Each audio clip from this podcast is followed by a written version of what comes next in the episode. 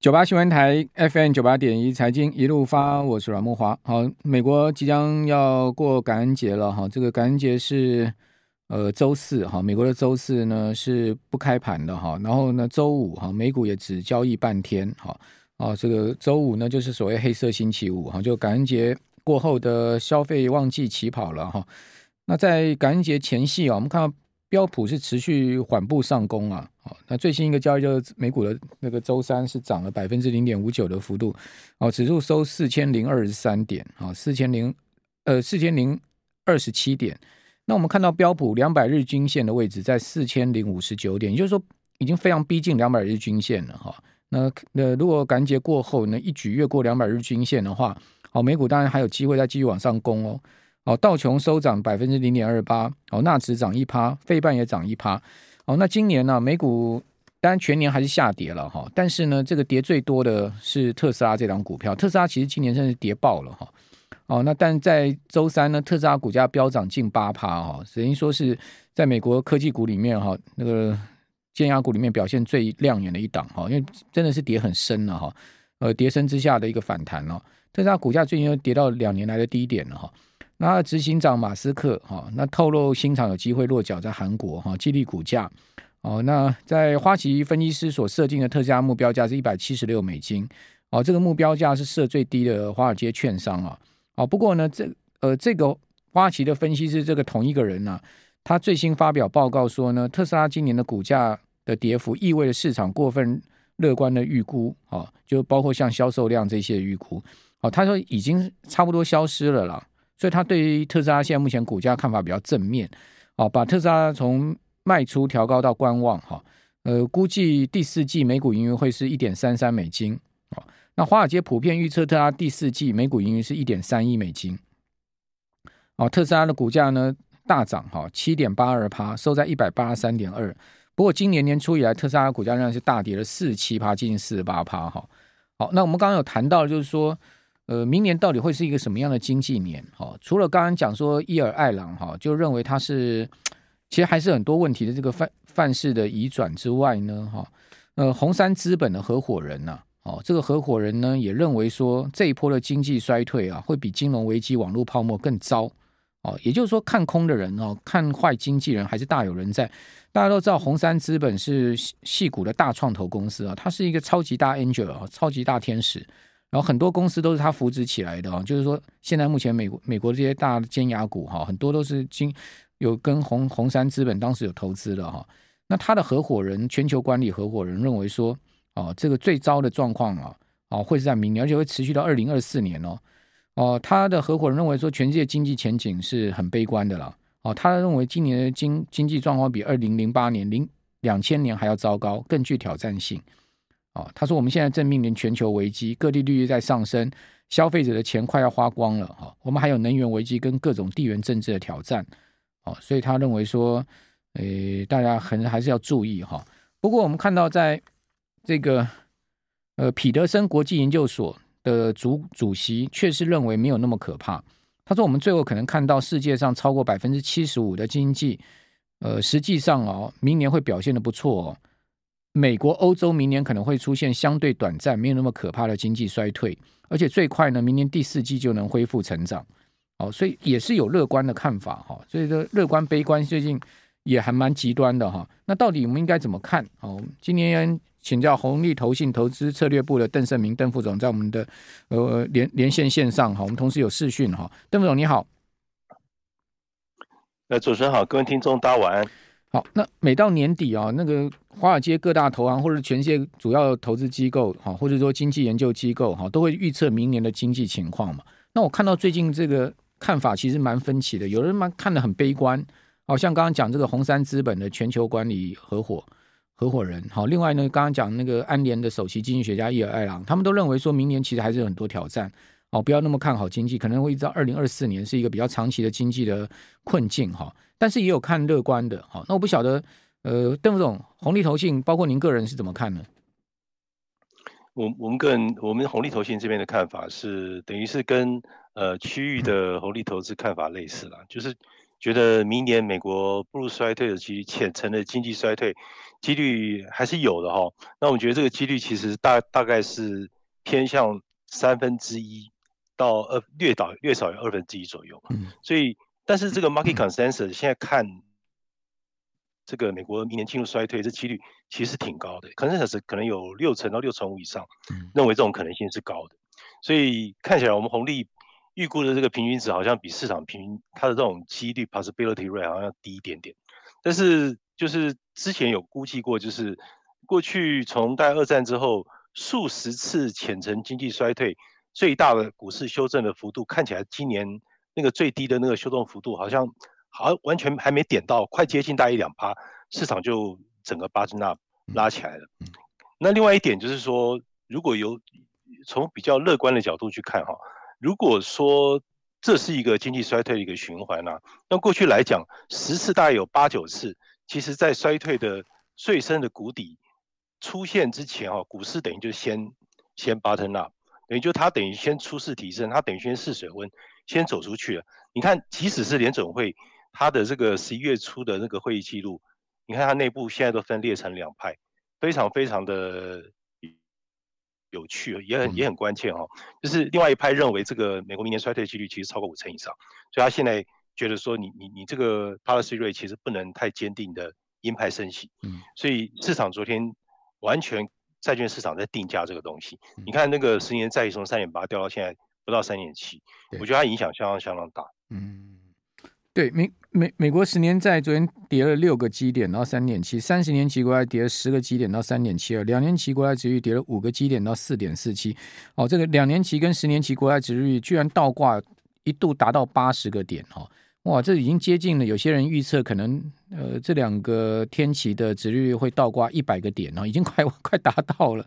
哦，这没有想到是十年期跌下去跌得这么快哈。那这个预估这样子的倒挂这么深这么大的一个八十点的倒挂，甚至到未来可能到一百个点的倒挂，呃，就预估就是这样的一个显示，就是后面是经济衰退嘛。哦，只是就是说，刚刚邓总讲说，这衰退到底是浅层还是深层，还是时间到底是一季度、两季度还是三季度？哦，哦，到底是多长的时间？这个是没有办法确定的。但是它因为它倒挂，除了就是它倒挂的这个幅度比较大。八十到一百个 bips，那八十接近七十到八十个 bips，而且它 sustain 的时间就延续的时间，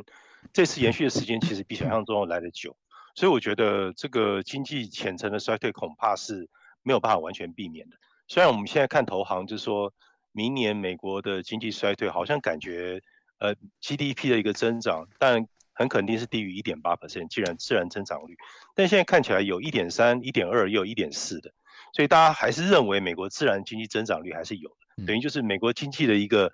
抗震度，感觉还是呃，经济学家一般来讲比较不敢小觑的，小觑的一个我觉得一个关键关键的一个原因。那主要背后的一个因素就是就业市场比预期来的强劲。那上上一次受访的时候，其实有大概有提到这一点点部分。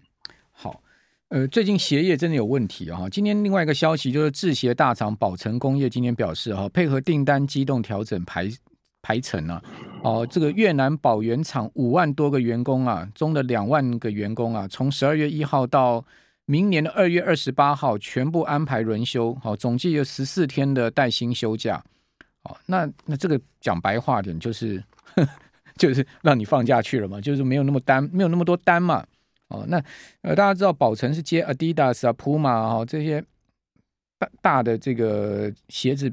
的这个代工公司哈。呃，包括亚瑟士啊，都是他的这个代工了哈。他这个品牌运动鞋很大的一个生产量哈。越南有六个厂区，十二个员，十二多万员员工。哦，宝源厂就有五万多人。哦，是宝成在海外最大的产区。哦，那这个轮休哦，那代表什么？代表是没单嘛。讲白话就是这样子嘛，对不对？所以就是说，这个全世界的消费动能确实还是有问题啊。哦，这个所以邓总从这个宝成今天这个宣布就可以看到这样的状况啊。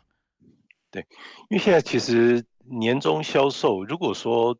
像您刚讲的那种鞋业的一个状况，甚至现在就是跟一些零售销售相关的，如果说像那个 FedEx，它基本上就是跟年底的圣诞销售其实有关系。如果连他们都在裁员，听说裁员六千人，那其实就代表这个数字可能要打个折扣。那其实看起来等于就是该旺的时候不旺，就代表整个市场在 reopening 之后，感觉上这个经济的状况，感觉上还是有一些下档的一个风险哦。嗯、所以这个下档风险、嗯、经济衰退的风险，其实还是不能完全忽视了哈。但股市涨是要涨的。我们这先休息一下。但这涨上去会是个陷阱吗？哦，是一个呃，这个多头陷阱吗？还是说真的就是一个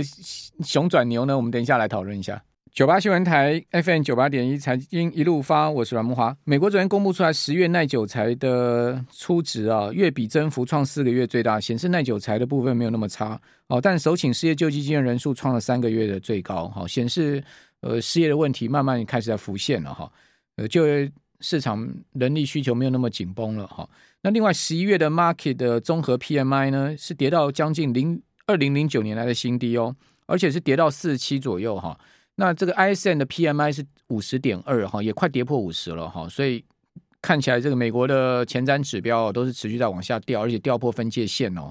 哦，所以经济的状况确实是有问题哈。那当然，这个升息所造成的经济的的往下滑，也是联准会乐见的嘛，就是它其实就是希望经济降温，然后把通膨压下来，只不过说经济也不能说失速般的下坠吧哈。那至于说金融市场，等下就要请教这邓副总，就是说这一波的全球股市的强弹，哦，十月以来的这个大涨，哦，包括台股都已经回到半年线，更不要讲道琼回到年线之上哈，呃，道琼今年的涨幅跌幅已经收收敛到个位数了哈，然后标普的跌幅也都是只有现在已经到只有十六趴十五趴了，哦，所以这个没这一波的全球股市的强弹，它到底是真的熊转牛了呢，还是说只是一个牛市陷 空头陷阱、多头陷阱，弹上去？多头反而要小心了，不要太乐观了哦。会不会是一个暴风？我们看到那部电影嘛，《The Perfect Storm》哈，那个天翻地覆那部电影，哎，那个很大的暴风圈呢、啊，你这个渔船冲过了这个呃暴风圈，进到了暴风眼哦，暴风眼反而是风平浪静，哇，晴空万里哦。但是你还有另外一段的暴风圈要冲过去，会是明年吗？哦，这个。当然，这只是我的想象。但我觉得，就是说，在投资上面，我们其实保持一定谨慎。不过，定时定额这些东西没有关系了，反正你就是时间规划的东西没有关系。但是，如果你是单笔投资交易者的性格的话，哦，那你当然就是说，还是要保持一点谨慎的态度。不晓不晓得邓总您的看法是如何呢？我觉得就是以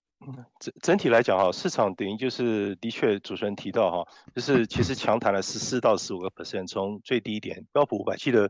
大概其实速度相当相当快啊，三千五百点左右，谈到现在接近四千点。那但是其实我觉得上去大概在一百到两百点之间，其实压力其实应该颇大的。我觉得技术上的一个压力，但是它等于就是说你有天花板上面有承压，但是问题是因为美国的经济感觉上还是有某种程度还是有一定的一个支撑力道。那当然，呃，联准会乐见这个就业的一个状况不要像之前之前那么紧绷嘛。给点舒压的一个情形，那特别是对通膨的一个舒压，所以下档来讲，或许如果说它没有破掉三千八百点这个支撑，三千八到四千一这个地方，等于就是它等于进一进两步退一步的话，那我觉得大盘的话，这个相对来讲还是会维持一个比较强势的一个状态，因为现在毕竟还是利利基点还是在于就是，比如说你看现在 policy rate 估计原本明年是五到五点二五，哎，这个看起来 WIRP 昨天一看。不到五嘞，略低于五了。嗯，那也有也有一些投行看法是，可能其实就升到四点七五，了不起。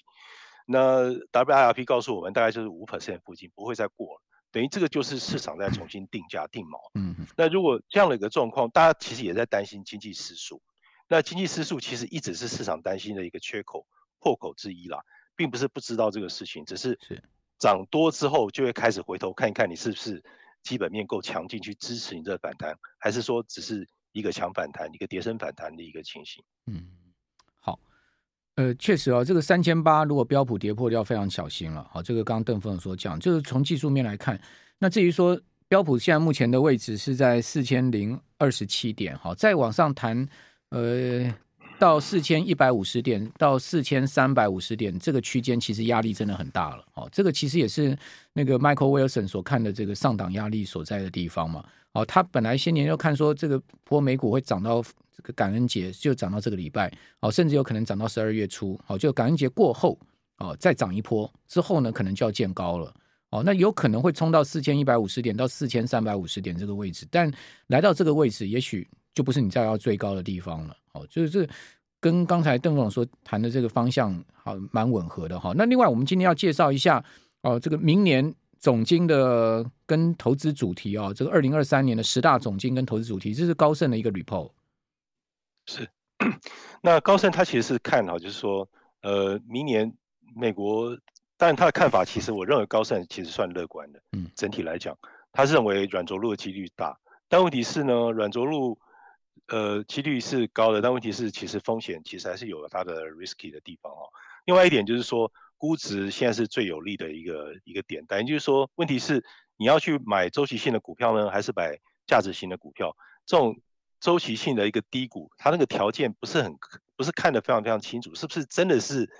够够低了哈，就是说你现在买成长股、周期性的股票，是不是在这个地方买真的很 safe？还有一点就是，刚前面不断提到经济衰退这个阴影挥之不去嘛，等于就是通膨虽然它进一步降温了，那是的确是降温，但问题是也代表经济活动下行风险更高了。但问题是经济活动它其实它减速的状况，感觉好像也也不是呃真的。有有停止减速的一个情形哦，有些地方是甚至有维持活力，但是有些地方其实是掉下来。那另外一点就是走向常态的一个趋势来讲的话，你这个比较低的这个利率波动，或者说呃你周期性能够延长的话，那你你是不是代表现在的状况如果延续，是不是以后的回报还是蛮平庸的？你不容易碰到很很很很华丽的回报哦，这是一个问题。还有一点就是美元未来是不是还能强势？你看一百一十四这么快的时间一下跌到一零五。其实回档的速度也是很惊人啊，等于就是什么时候美元如果还是维持目前的一个疲态，当然是好。但如果每天美元又重拾一个主导地位，请你就要注意哦，要注意的这个市场的一个有时候强弱势的一个反转。还有一点就是说能源的一个 capacity 啦，能源能够提供的这个 capacity，他觉得是有天花板，他觉得这个部分其实会拖累。还有就是中国的市场到底它有长期的问题吗？它有长期的潜力吗？他觉得是战术上的潜力，就是短期战术的这个低阶的一个空间，但是结构性是值得担忧的啦。点高盛这部分是我会担心。另外一点就是新兴市场它的上行空间哦，就是说那个债券哦，就是说它的一个曲率变小，曲率就是说你基本上你直利率如果说。这个往上升的话，债券价格下跌嘛，通常不是直线的，有个曲率，曲率越大是越好。但问题是现在债券的曲率都变得蛮小，但是选择是变得比较多一点。嗯嗯。但是它其实是有天花板，也是一样的意思，有天花板。还有一点就是整个市场政策风险是降低了嘛，因为利率渐高，但是它增长的风险却增加，所以经济衰退的风险，那加上通膨缓解，一般来讲会对固定收益好一点点。对股票相对而言呢、啊，以这目前的 sentiment 去看。另外一点就是说，你现在去看那种实质的收益率的一个回报哈，就是说整个比较来讲，相对而言，就是经济比较缺乏，等于就是一些产出缺口啦，或是缺乏上行空间，它就不具备那种很深度叠升的那种题材。